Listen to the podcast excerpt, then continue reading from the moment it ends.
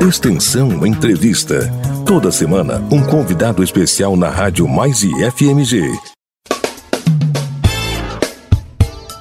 Olá, bom dia. Você está na Rádio Mais e FMG e esse é o programa Extensão Entrevista de hoje. Eu sou Márcio Ferreira e convido você para estar com a gente acompanhando mais uma edição. Hoje o tema é PIBID e residência pedagógica.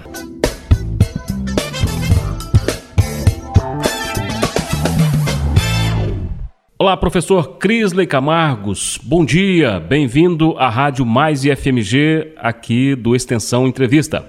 Bom dia, Márcio. Bom dia a todos. É um prazer para a gente estar aqui, falar um pouquinho do nosso programa. Espero que a gente possa contribuir um pouco aí para poder elucidar, né, aos ouvintes da rádio a respeito dos programas aí. É um prazer estar com vocês. Da mesma forma, cumprimentar o professor José Fernandes. Obrigado pela presença, professor. Bem-vindo à Rádio Mais e FMG. Obrigado, Márcio. É, bom dia a todos e todas. É uma satisfação estar aqui para falar um pouquinho desses programas, né? A residência pedagógica, é, programa né, no, é, no qual eu estou participando ativamente nesse momento. É uma satisfação e vamos bater um papo aí sobre essas políticas públicas. Crisley Bruno Ribeiro Camargos é graduado em licenciatura em matemática pela Faculdade de Filosofia, Ciências e Letras do Alto São Francisco, pós-graduação em Educação Matemática pela PUC Minas, mestrado em Educação Matemática pela Universidade Federal de Ouro Preto e doutorado em Educação pela Universidade Federal de São Carlos. É professor efetivo do IFMG Campus Formiga desde 2011. Atualmente, está como coordenador institucional do Programa de Bolsas de Iniciação à Docência do IFMG, programa pelo qual também exerceu funções de coordenador de área e coordenador institucional de gestão. José Fernandes da Silva é graduado em Pedagogia pela Unixul, especialização em Ensino Superior pela UCAM, mestrado em Educação pela Unincor, doutor em Educação Matemática pela Unian e pós-doutor em Educação Matemática pela PUC São Paulo, com investigações voltadas à formação de professores. É professor do IFMG no campus São João Evangelista desde 2010.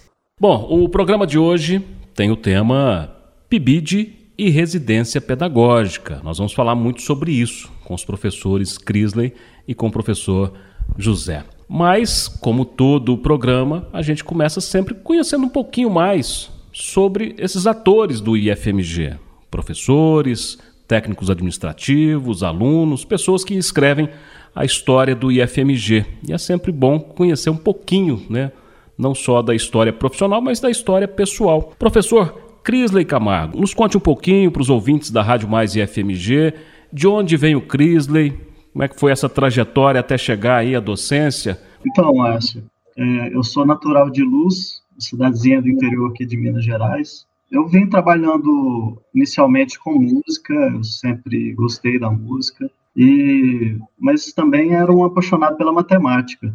Né? Então, comecei a fazer o curso de licenciatura em matemática, e a intenção, geralmente, é, a gente tem, é, quando a gente é, é mais novo, assim, né, vamos dizer assim, depois da adolescência, a gente fica pensando, né, o que fazer, né? Então, comecei fazendo a licenciatura em matemática, mas pensava de repente em fazer algum concurso para a área e tudo mais. Mas quando eu comecei a lecionar, me apaixonei.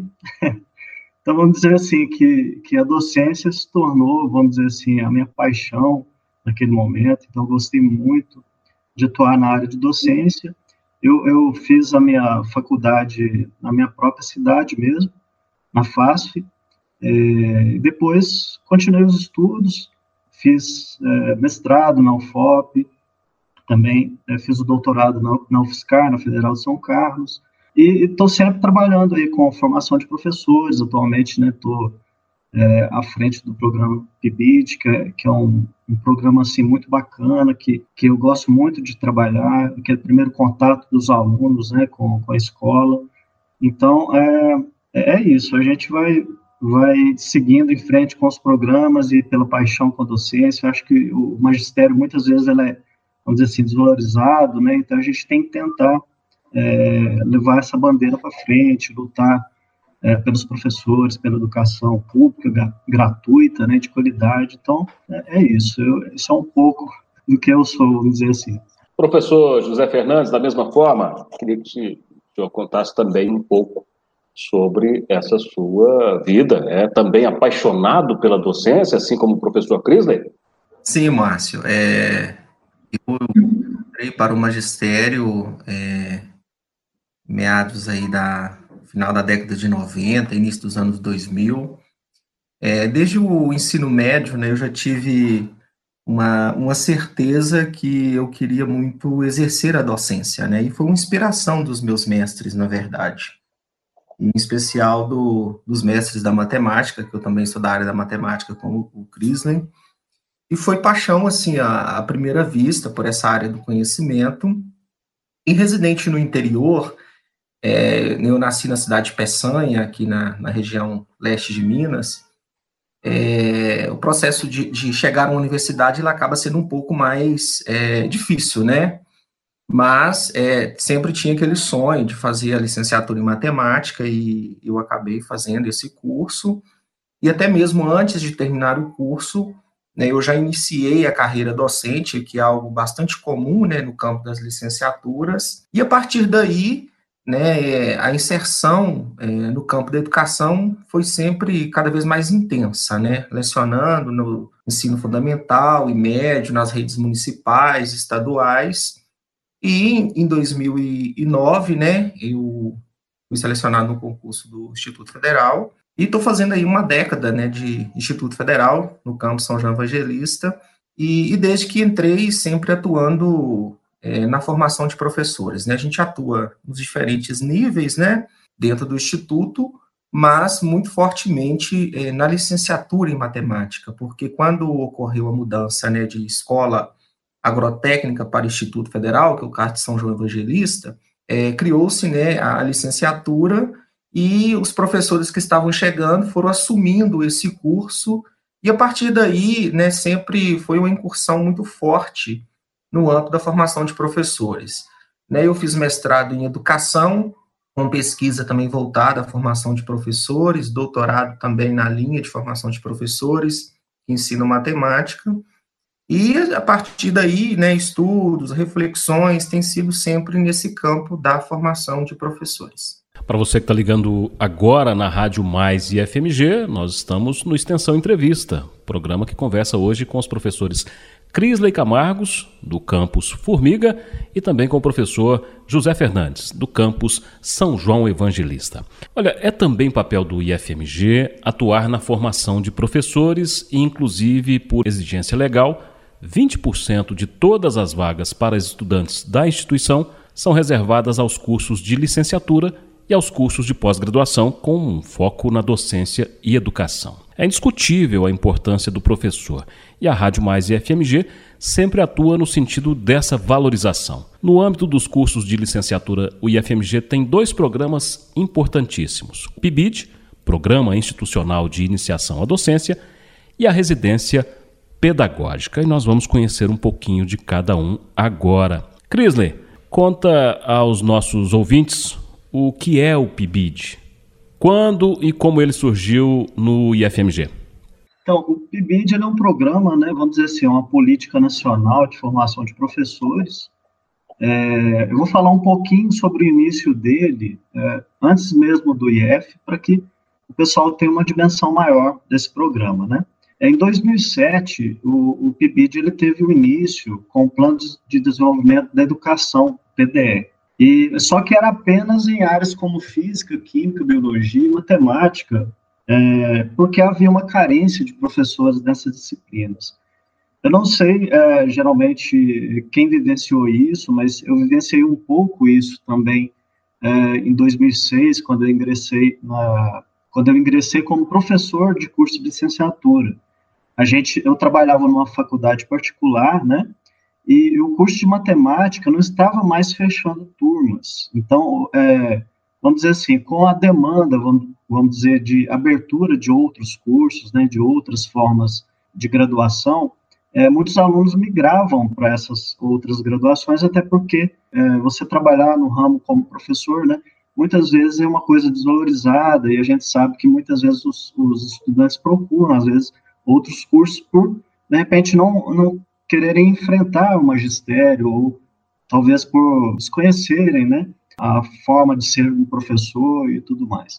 Então, é, a partir disso aí, começou a se pensar algumas políticas públicas, né, de tentar trazer a atenção dos jovens novamente para para os cursos de licenciatura, né? Então, alguns cursos de licenciatura foram fechando é, em algumas faculdades particulares. Hoje em dia, é, eu creio que são poucos aqueles que ainda continuam tendo cursos de licenciatura, né, é, em faculdades particulares. Mas e, e foi bom a, a, a, iniciativa do governo no sentido de trazer a licenciatura para os institutos federais, né, para poder tentar resgatar isso. E com isso, por volta ali de 2010, né, é, teve uma regulamentação do programa é, que foi feito ali pelo presidente Luiz Inácio Lula da Silva em 2010, em junho de 2010, e, e, trouxe esse programa como uma política de formação de professores. Aí isso se estendeu para todas as outras licenciaturas, certo? Todas aquelas que tinham, vamos dizer assim, né, direcionadas a atender a educação básica, tentar fazer uma, uma nova política de, de valorização né, do docente, da, da formação profissional, docente e tudo mais.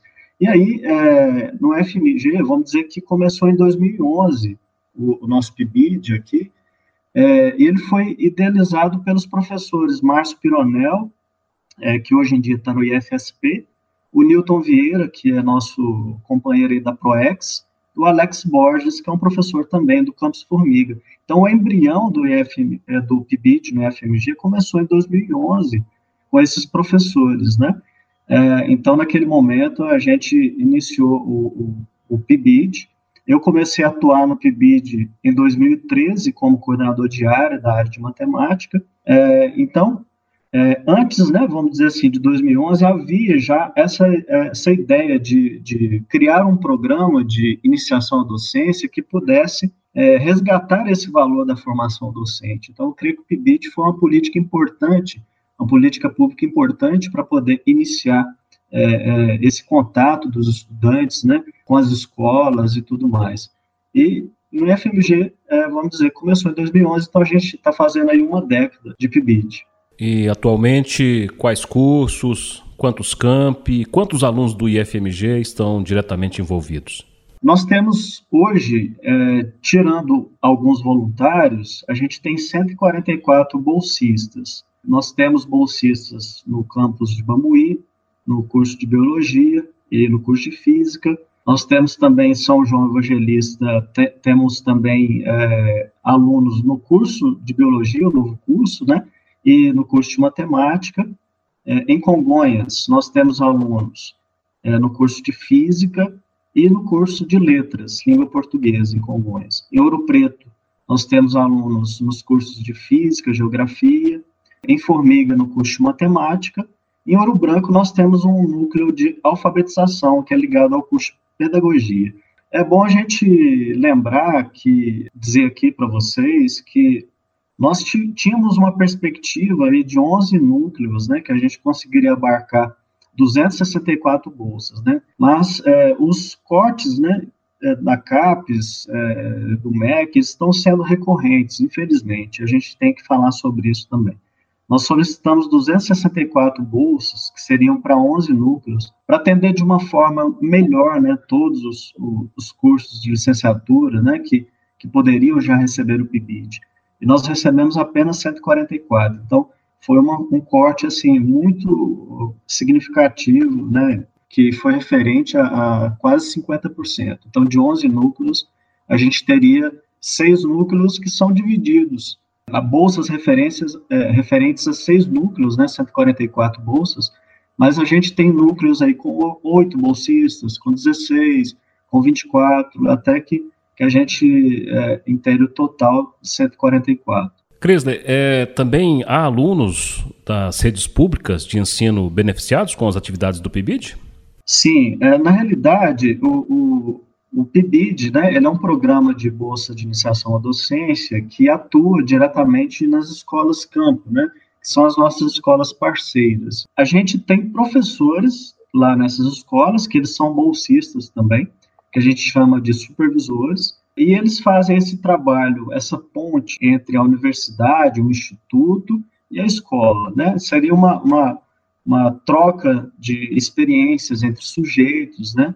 É, então, os, os, estudantes das escolas, eles não recebem uh, bolsas, mas eles têm esse contato direto com os nossos bolsistas do PIBID, com os professores também, coordenadores de área, onde eles desenvolvem atividades diferentes, é, monitorias, às vezes também a gente tem feiras de ciências, feiras de matemática, seminários. Então, é, vamos dizer que isso chega, de certa forma, né, uma quantidade grande de alunos das escolas públicas, tá? Professor José Fernandes, gostaríamos que também nos contasse, contasse para os ouvintes da Rádio Mais e FMG o que é, como funciona e quais os objetivos da residência pedagógica. Esse é um programa um pouco mais novo, né? Sim, Márcio e caros ouvintes. O programa Residência Pedagógica, para falar um pouco sobre ele, é importante contextualizar é, um pouco sobre a formação de professores no Brasil. Primeiro, é importante a gente entender que o espaço da formação de professores no país ele é sempre um espaço de luta, né, e, e, de dificuldades enfrentadas pelos formadores, né, e pelas instituições que se propõem atuar nesse campo. É, todos nós sabemos, né, que a educação no país, ela é, sempre tem as suas dificuldades, né, para, para avançar, etc. e tal, mas no contexto específico das políticas públicas para a formação de professores, é importante destacar que nós não temos política de Estado, né, por exemplo, o PIB de residência, a cada um ano e meio, é, nós estamos aí é, na luta, né, na tentativa para a renovação, para a abertura de novos editais. Então, não são programas que têm abertura automática. É, essas aberturas dos editais, elas acontecem através de muitas lutas, né, de desafios que são aí é, bandeiras dos formadores de professores, tanto dos institutos federais quanto das universidades. É, é, importante dizer que, em meados de 2017, com a entrada é, do governo do Michel Temer, nós tivemos um, uma discussão muito grande sobre a política de formação de professores no país. É, Lançou-se o programa Residência Pedagógica, inicialmente como uma substituição ao PIBID. E nesse processo, não estava claro para nós formadores, né, para a comunidade de formadores de professores no país, se a residência pedagógica iria atender todas as licenciaturas em todos os seus períodos. Isso não estava claro. Né? Isso trouxe é, muitas indecisões, é, reflexões e lutas, porque o que a gente percebia naquele momento, em 2017, era é, o encerramento do PIBID. Né? É, o fato que o PIBID era uma né, é uma política é, criada em 2007, uma história consolidada, muitas pesquisas acadêmicas mostrando né, as repercussões desse programa, as ações desenvolvidas nas, nas, escolas de educação básica, e de repente o governo né, nos diz assim: olha, a partir de agora nós teremos um programa chamado Residência Pedagógica. É, a experiência do país com residência para a docência, ela é muito pouca, ela é muito pequena. É, embora importantes, é, mas assim, é, pequenas em relação né, ao tamanho do país, a quantidade de instituições, nós tínhamos é, dois programas de residência pedagógica que, era, que eram desenvolvidos na Unifesp, em São Paulo, é, num campus, e também no Colégio Pedro II, no Rio de Janeiro. Mas o governo não levou em consideração essas experiências pontuais, né? Criou-se o programa e a partir daí, né, lançou-se editais, portarias e normativas. As reflexões do momento, né, as lutas dos formadores de professores ali em 2017, é, né, permitiu que o PIBID continuasse né, com a sua estrutura, com, né, atuando aí na formação de professores, na primeira metade do curso, né, até o quinto período, e a residência pedagógica foi é, destinada a desenvolver as suas ações para os alunos da licenciatura em matemática que estivessem na segunda metade do curso. O desenho desse programa, ele ficou baseado na, na seguinte forma, dado que esse estudante da licenciatura está na segunda metade do curso, então, né, vamos fazer uma inserção mais sistematizada no campo da educação básica, uma forma dialogada com o estágio, inclusive o edital de 2018 previa né, que a residência pedagógica é, possibilitasse uma reflexão sobre a política de estágio supervisionado no âmbito das licenciaturas, e assim fizemos. Começamos a desenvolver esse programa né, em 2018, estamos aí na segunda edição, como você mesmo disse, mas um programa novo, né, mas que o desenho né, que nós fizemos aqui no IFMG, juntamente com tantos parceiros, né, hoje nós estamos aí desenvolvendo o programa nos, nos campi, né, Congonhas, com física, Ouro Preto também com física, biologia em Bambuí, alfabetização na pedagogia em Ouro Branco, geografia em Ouro Preto, matemática em São João Evangelista e Formiga. Então, esses cursos, né, é, nesses campi, é, têm realizado o programa Residência Pedagógica, fazendo né, a inserção dos licenciandos nas escolas de educação básica, né, e tem todo um processo sistematizado, né, um momento de imersão, um momento de reflexão, um momento de regência, um momento de avaliação. Hoje nós estamos com ações em 13 escolas, é, entre escolas estaduais e municipais, né, desenvolvendo diversas ações.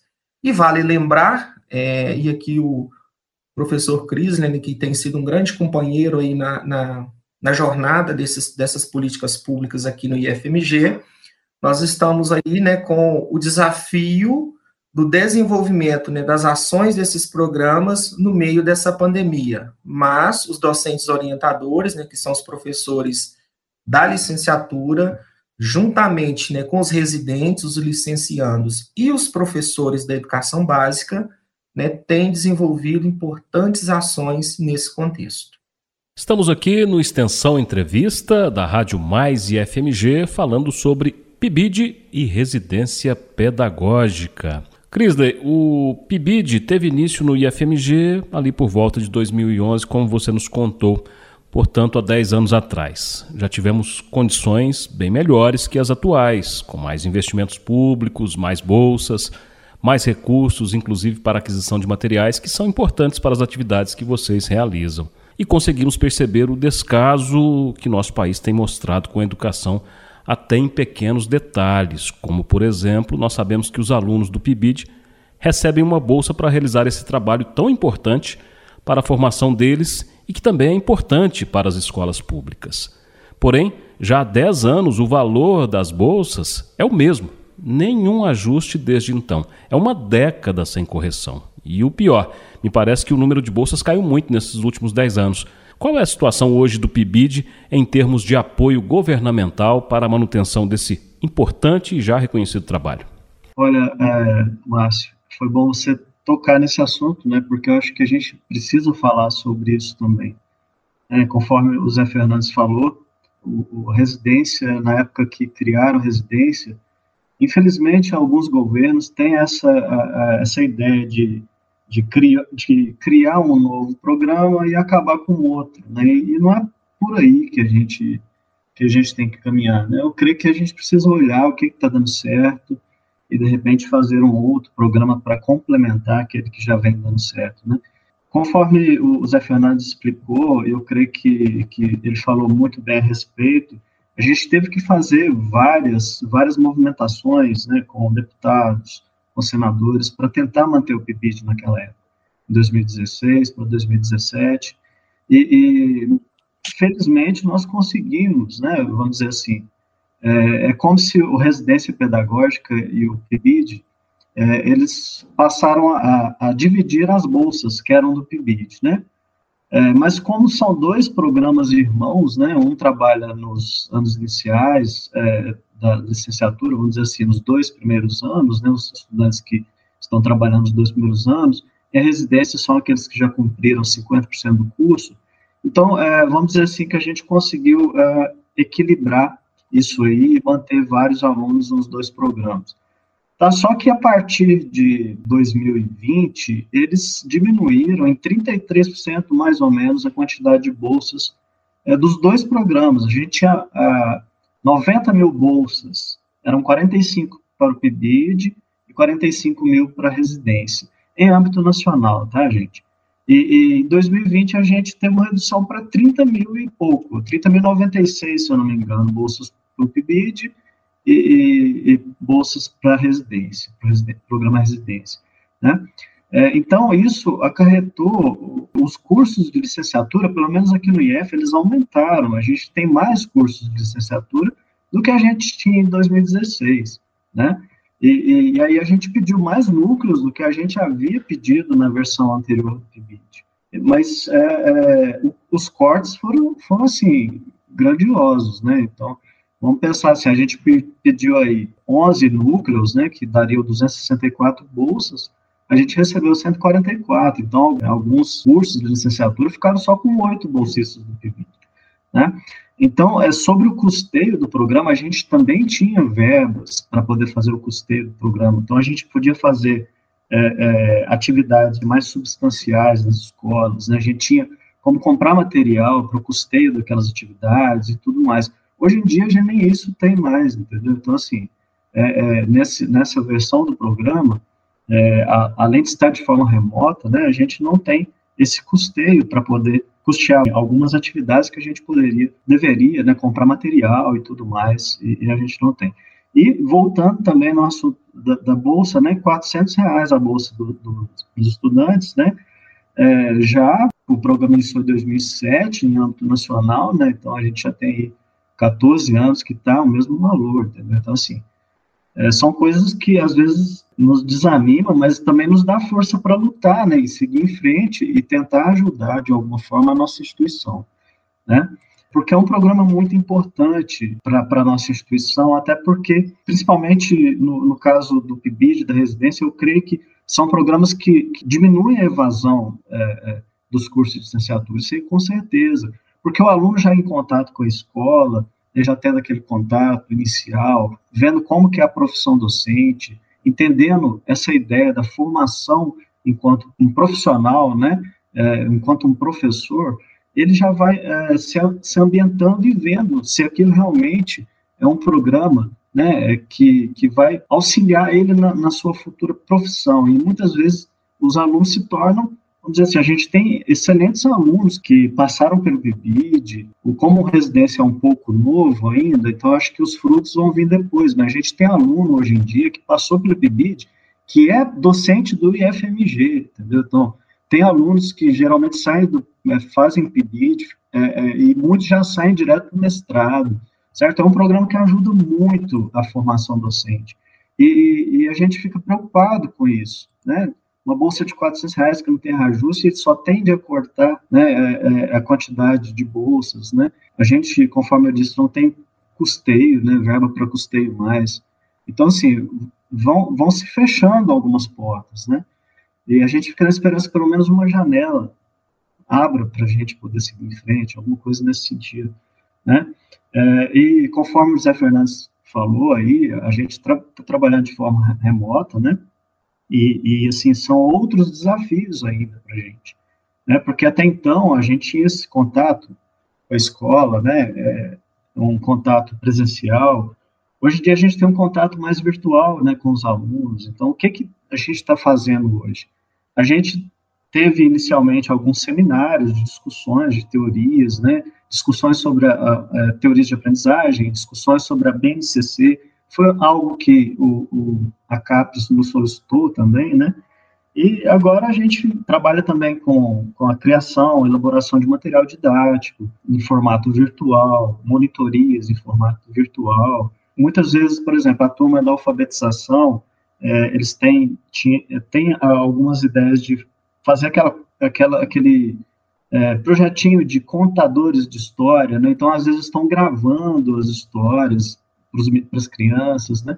Então a gente está tentando trabalhar da forma que dá, de forma remota, e infelizmente a gente tem que falar sobre isso também, né, dos cortes, né? Então eu acho que A ideia é que a gente consiga lutar até enquanto a gente tiver força com o programa e seguindo com ele em frente, que é um programa muito importante, que, que eu, eu creio que os dois programas são, são importantes para a formação docente. E, e, eles que, vamos dizer assim, é, é essa, essa ideia que nos move, né, José Fernandes? Eu creio que é isso que nos move. Essa é a nossa causa, a nossa luta, né? É em defesa da educação, dos investimentos na educação e da ciência. Zé Fernandes, atualmente você responde pela residência pedagógica, mas sabemos que sua experiência com a formação de professores é muito grande. Você já trabalhou também no PIBID, já foi coordenador de área lá no campo São João Evangelista e, além disso, trabalhou também com o Prodocência, Programa de Consolidação das Licenciaturas. Conta para a gente um pouco o que foi o Prodocência e, se possível, dá para fazer uma relação, um comparativo entre esses três programas para o nosso ouvinte se situar, o Prodocência, o PIBID e o Residência Pedagógica? Bem, Márcio, sim, claro, é possível é, fazer essa relação. Antes, eu só gostaria de pontuar algumas questões aqui em relação à fala do, do professor Crisley, que foi, foi muito interessante. É, em 2010, nós tínhamos um salário mínimo no valor de 510 reais e uma bolsa de 400 reais. Hoje, os nossos bolsistas né, continuam com esse mesmo valor da bolsa, né, o valor não é reajustado. É um valor simbólico que eles recebem né, para poder fazer esse trabalho, é, e isso traz um desafio muito grande. É, ao que concerne a importância desses programas, é, conforme já foi citado aí pelo, pelo Crisley, muitos desses futuros professores, eles são inspirações para os alunos da educação básica, né? porque quando eles chegam lá jovens, embebidos do desejo do conhecimento, de aprender, de ensinar, eles acabam também sendo uma luz para a docência, né? eles acabam também sendo motivo de influência para trazer né, novos talentos, novos futuros professores. É, conforme você disse, Márcio, eu também atuei no programa de consolidação das licenciaturas, que era um programa fantástico. Esse programa foi criado em meados de 2008, 2009. Esse programa ele tinha justamente a função de articular as políticas públicas no âmbito da formação de professores. E muito mais do que isso, ele buscava a inovação nos projetos pedagógicos das licenciaturas. A primeira edição que eh, eu participei no IFMG, eu coordenei esse projeto juntamente com a professora Elisângela de Ouro Preto, e foi um trabalho é, basicamente entre as licenciaturas em matemática e física, matemática de São João Evangelista e física de Ouro Preto. É, os projetos, é, eles tinham é, muitos recursos financeiros, naquela época, por, por, exemplo, a nossa primeira verba, ela foi de 162 mil reais, para custear ações de criação de laboratório, de publicação, de participação em eventos, de diárias, ou seja, era um financiamento que as licenciaturas recebiam para tocar os seus projetos, né, para ter um espaço dentro da instituição, mas, é, infelizmente, né, essa política pública, ela teve uma segunda edição, mas, infelizmente, é, ela acabou sendo extinta né, mais um projeto, né, um programa que foi extinto aí no sentido né, de valorizar a formação dos professores. Tinha inicialmente esse projeto, eh, ele teve uma vigência até mais ou menos 2013, 2014. Então ele teve um tempo, né, em concomitância com o PIBID. E as ações eram muito dialogadas, porque aquilo que o PIBID demandava para fazer, né, as licenciaturas tinham um laboratório bem equipado, tinham os, os recursos né, de custeio, é, se tinha um evento, fazer uma parceria, né, traziam-se pesquisadores, palestrantes para dar palestras, minicursos, etc. E nós perdemos essa política pública, né, por, por várias razões, não lançaram um novo edital, ficamos órfãos dessa política pública. Ou seja, as licenciaturas perderam importante fonte de financiamento, né? E voltando aí na questão da redução é, das vagas para o programa Residência Pedagógica, que é o programa novo, mas já na segunda edição ele já sofreu drasticamente com os cortes. Para você ter uma ideia, Márcio e os nossos ouvintes, é, nós tivemos subprojetos em determinados campi, por exemplo, de São João Evangelista, é, nós tivemos que fazer um corte de 50%, porque nós tínhamos uma demanda muito grande por bolsa. Então, para que outros campi que tinham uma demanda menor não ficasse sem nenhuma bolsa, nós tivemos que redimensionar esse número de bolsas. Então, nós caímos de 32 bolsas em São João Evangelista, né? Hoje nós temos um número alto de alunos sem bolsa, né, que estão aí lutando para concluir o seu curso com dificuldade. Caímos para 16. Da mesma forma, outros campos, né? Formiga também teve uma redução, Ouro Preto teve redução, Bambuí teve redução. E isso é muito ruim para a formação de professores. Isso é muito ruim para um país que precisa da educação para se desenvolver. Isso é muito ruim né, para as escolas, isso é muito ruim para a, a construção de um país né, é, que tem né, nos jovens né, a sua principal vitalidade né, científica, força de trabalho, etc. Você está ouvindo o programa Extensão Entrevista da Rádio Mais e FMG. Estamos conversando com o professor José Fernandes, do campus São João Evangelista, e com o professor Crisley Camargos, do campus Formiga. Professor José, nós recebemos em outra oportunidade o professor Adilson de Oliveira, seu colega, com certeza. E assim como ele, você também atua como professor no Prof. EPT, o mestrado em Educação Profissional do IFMG, que é oferecido lá no campus de Ouro Branco. Então, quais são as pesquisas que você tem desenvolvido e se de alguma maneira elas também dialogam com a formação de professores? Então, eu estou, né, desde 2018 como professor permanente no mestrado em Educação Profissional e Tecnológica no campus Ouro Branco. É importante destacar que esse programa, né, ele tem uma, uma função um papel extremamente relevante no contexto né, das instituições federais, porque ele vem reafirmar aquilo que é a nossa base, né, a nossa condição de existência na sociedade que nós estamos, né? Então esse programa ele tem uma base, né, que discute muito daquilo que nós colocamos como educação e mundo do trabalho, e nisso a formação de professores não está imune a essa discussão, porque nós não formamos professores para o mercado de trabalho. Nós formamos professores para atuar no mundo do trabalho, porque nós entendemos, né, que o trabalho, ele é também um princípio educativo, né? Se nós formarmos para o mercado de trabalho, nós estamos apenas pensando nas condições do capital, né? Se nós pensarmos em formar para o mundo do trabalho, nós estamos entendendo a inserção do indivíduo na sociedade como um todo, né? Então, no, no ProfEPT, né, as pesquisas realizadas, né, elas coadunam com aquilo que são as bases de existência dos institutos federais, né? Educação profissional e tecnológica. O que, que isso significa? Que nessas discussões, nós pensamos em formar as pessoas não para apertar parafuso somente, não para colocar uma peça aqui, uma peça lá, não é isso.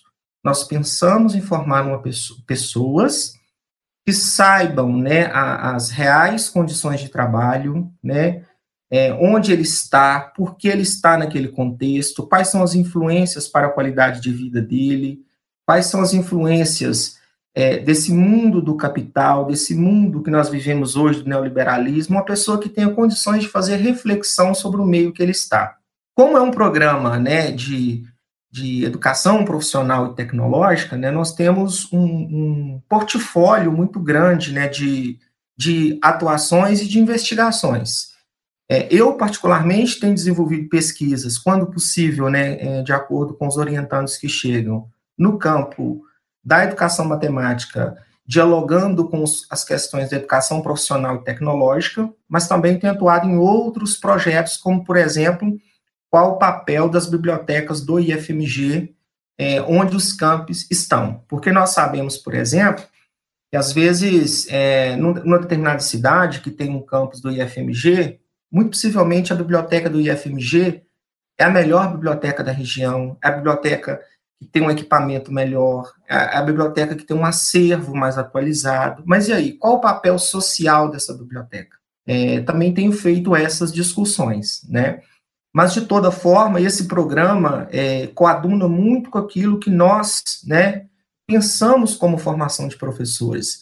Porque aqui, tanto na questão do PIBID, o professor Crisley, eu aqui na residência pedagógica, os nossos projetos institucionais, eles estão calcados na perspectiva de formar professores para a realidade do século XXI, mas conscientes né, dos desafios.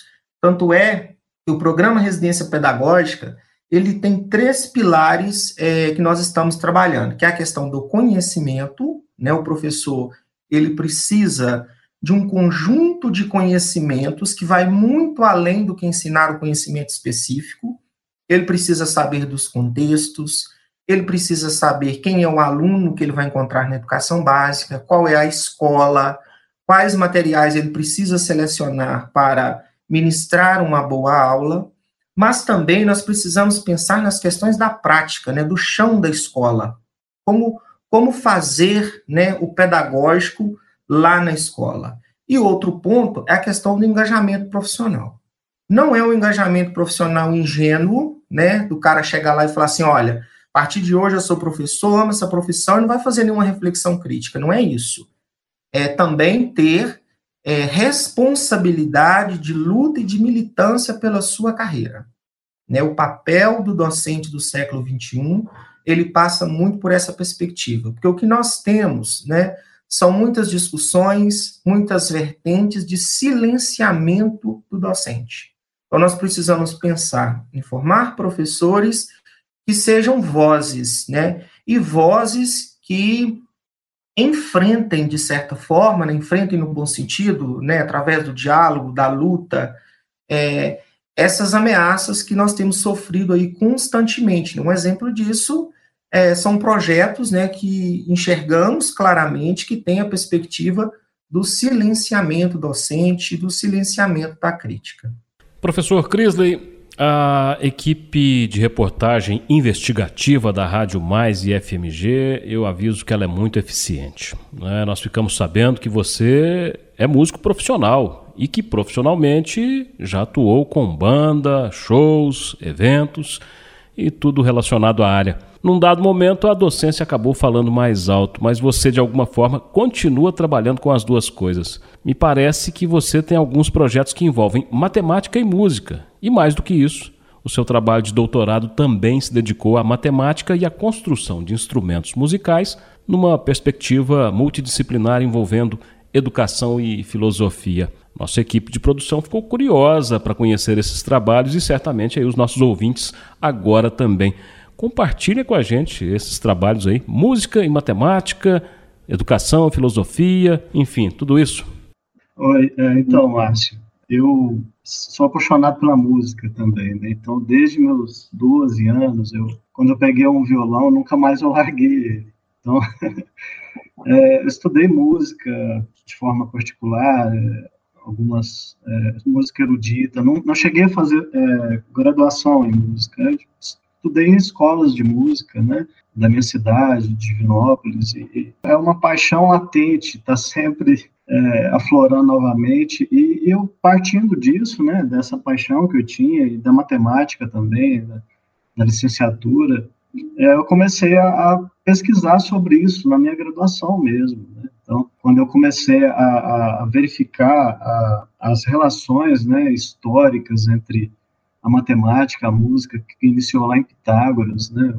É, talvez até um pouco antes, mas o primeiro relato que a gente tem foi quando Pitágoras criou o monocorde e começou a fazer associações entre o comprimento de corda e algumas frações, né? Então, ali começou é, a minha pesquisa, vamos dizer assim, por volta ali de 2002, quando 2003, quando eu estava na licenciatura. E a partir daí eu nunca mais deixei é, de, de realizar pesquisas é, sobre esse assunto. Né?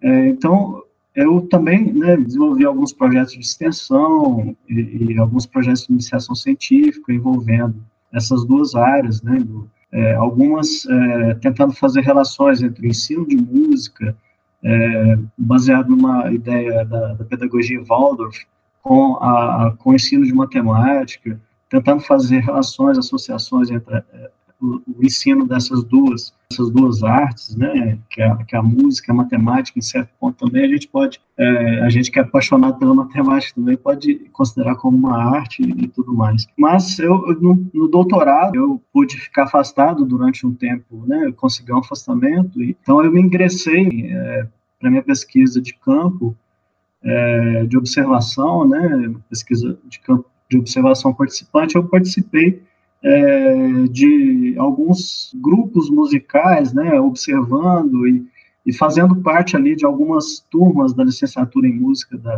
da UFSCar, para poder justamente observar, né, é, o, o, que, que seria a, a, linguagem matemática que eles usavam. Se é igual a gente que é matemático, vamos dizer assim, que geralmente a gente pensa uh, em expressar, às vezes, algumas coisas musicais, né, como a linguagem matemática, mas e os músicos, eles pensam dessa forma, né? É, então, é, eu tive que fazer um trabalho, relações com o um trabalho etnográfico, por exemplo, de inserção, né? De viver, vivenciar aquele meio e tudo mais, né? Mas foi um trabalho muito interessante, assim, é, foi muito rico para mim, informações, entendeu? Então, a única associação que, que, vamos dizer assim, a maneira mais fácil de associar foi de forma filosófica mesmo, de tentar entender o que eles usavam ali, de repente, na matemática, era muito mais como uma linguagem para eles. Né? Então, não era igual a gente, às vezes, pensa no modelo matemático para poder tentar fazer algo musical. Não, os músicos, eles, a matemática é como uma ferramenta para eles, talvez para fazer aproximações, fazer um jogo de aproximações no momento de criar o instrumento, mas o que é, o que é mais importante para eles é o som, né, é, é, seria aquele momento onde que eles usam as suas aptidões musicais para poder entender os sons daquele instrumento. Né? Então, a matemática é como se fosse uma ferramenta para eles. Então, eu uso um pouco do Wittgenstein para poder discutir sobre isso, é, um pouco é, do Foucault, e, e, assim, foi um trabalho muito, muito importante para mim, assim, abriu muito a minha, é, a minha mente sobre como uh, os músicos também interpretam essa linguagem matemática. Tá? Então, a, além disso, né, no doutorado, eu também, infelizmente, eu tive que cancelar um projeto de extensão devido ao ensino remoto, né, eu tinha um, um projeto de musicalização na escola, que a gente faria é, algumas atividades de musicalização com os alunos do, do, dos cursos técnicos e com alunos de, de outras escolas, de Formiga, né, era um projeto muito bacana, tinha uma equipe que estava engajada, a gente tinha pessoas que, que cantavam, pessoas que tocavam bateria, outros que tocavam instrumentos de corda, então a gente iria fazer um projeto de musicalização muito bacana, mas no meio de tudo tinha uma pandemia, né? Então, infelizmente, a música é uma coisa muito local, é de você sentir o ambiente. Não dá para fazer uma coisa de forma remota musical. Às vezes, não da forma que a gente gostaria de, de realizar. Entendeu? Então, infelizmente, a gente teve que, esse projeto a gente teve que encerrá-lo. Mas certamente está na gaveta aí, na primeira oportunidade ele deve ser retomado, não é isso? Ah, com certeza, com certeza. Já nos momentos finais do nosso bate-papo, eu queria saber dos professores quais são as perspectivas e os planos futuros para cada um dos programas que vocês coordenam. Professor José Fernandes, quais são as perspectivas e esses planos futuros aí para o Residência Pedagógica? Então, Márcio e ouvintes, o programa Residência Pedagógica, né, ele vai até essa edição, até é março de 2022.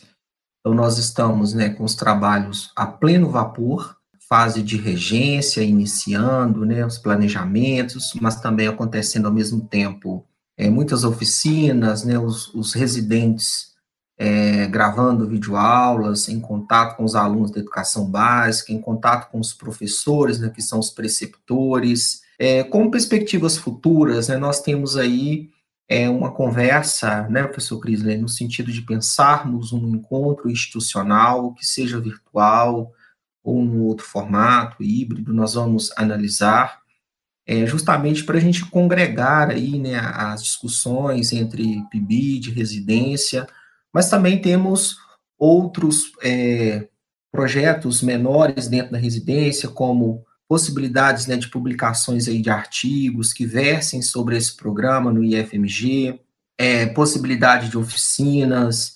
É, então, nós temos um, uma, um, conjunto de possibilidades até março de 2022, momentos de socializações internas, e externas, né, em parceria com as redes estaduais e municipais, que são as nossas parceiras. Então, nós temos muita coisa para acontecer aí até março de 2022, né?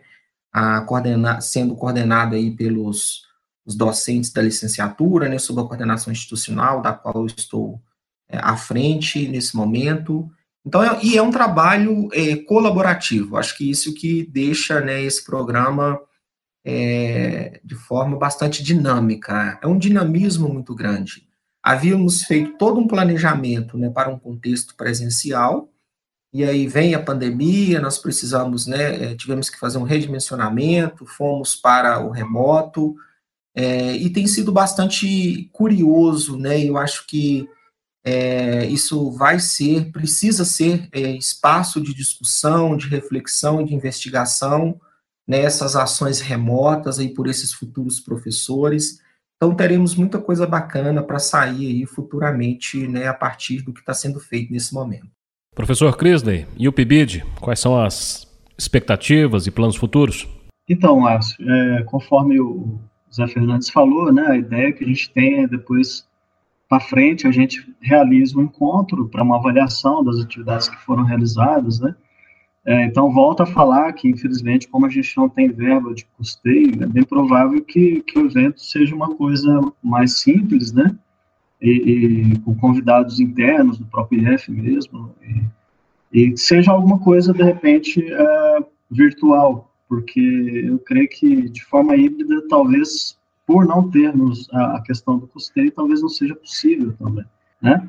É, a gente vem desenvolvendo várias ações, é, é, eu gostaria de destacar que também nós, é, os alunos vêm desenvolvendo materiais didáticos, é, trabalhando de forma virtual com os alunos, várias oficinas, alguns trabalhando jogos eletrônicos, né, é, de forma virtual também, com, com os estudantes das escolas campo.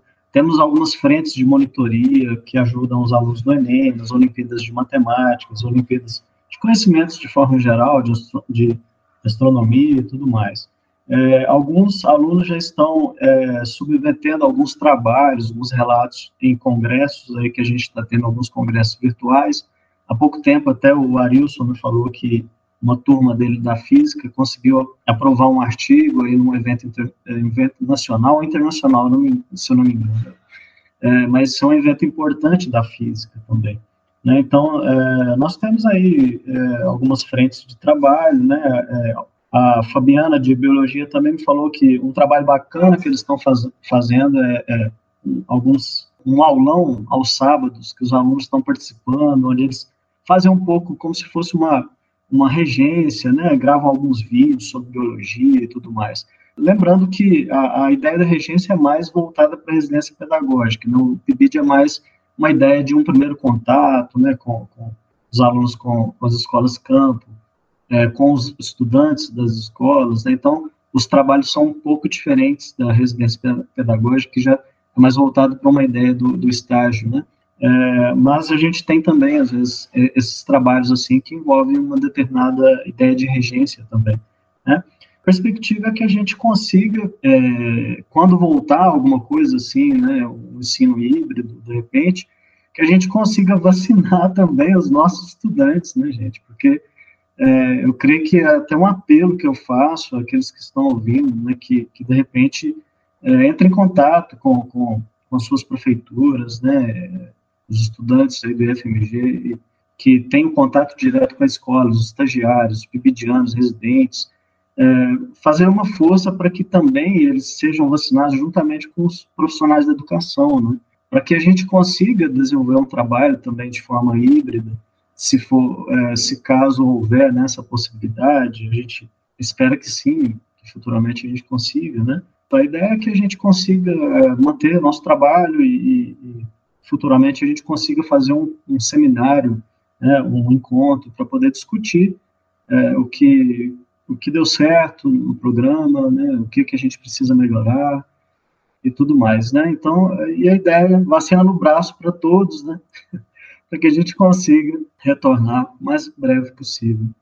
Vacina sim, para todo mundo, que chegue logo. Vacina sim.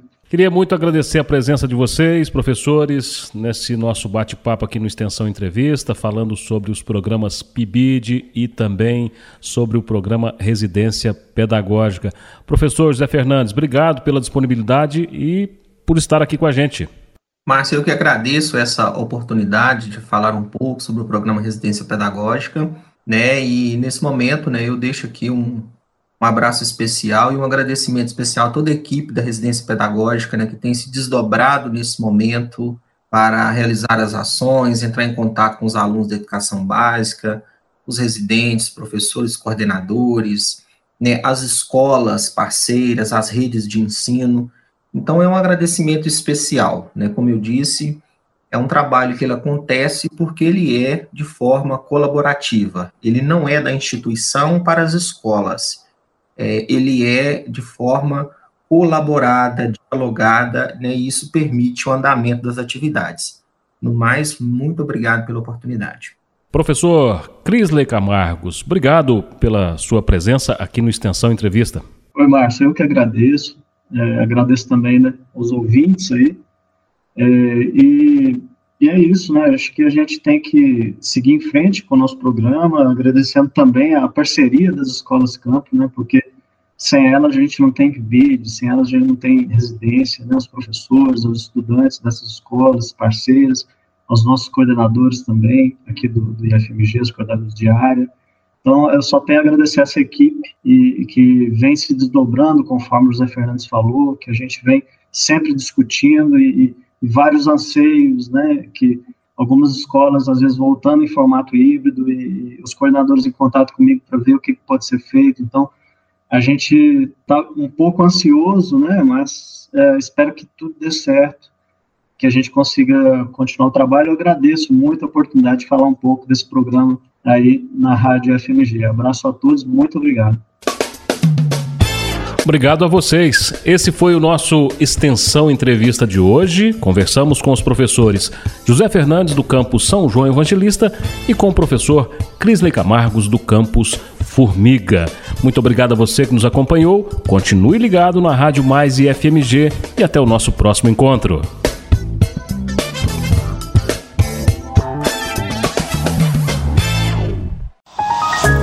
Extensão Entrevista. Toda semana, um convidado especial na Rádio Mais e FMG.